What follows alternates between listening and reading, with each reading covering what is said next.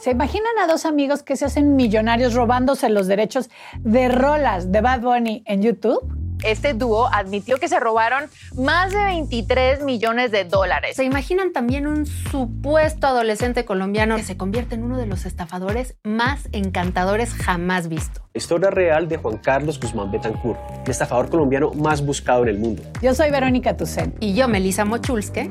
Y en Mala Influencia venimos a contarles que no todo lo que brilla siempre es oro. Este podcast trata de las estafas, timos, los fraudes más escandalosos, maravillosos, increíbles, que nos hacen entender que el camino a la fama y a la cárcel, en muchos casos, no es una línea recta. Personajes que no podrás creer, entramados de mentiras interminables, convierten a Malinfluencia en un podcast que no querrás perderte. Escucha Malinfluencia donde quiera que escuches tus podcasts.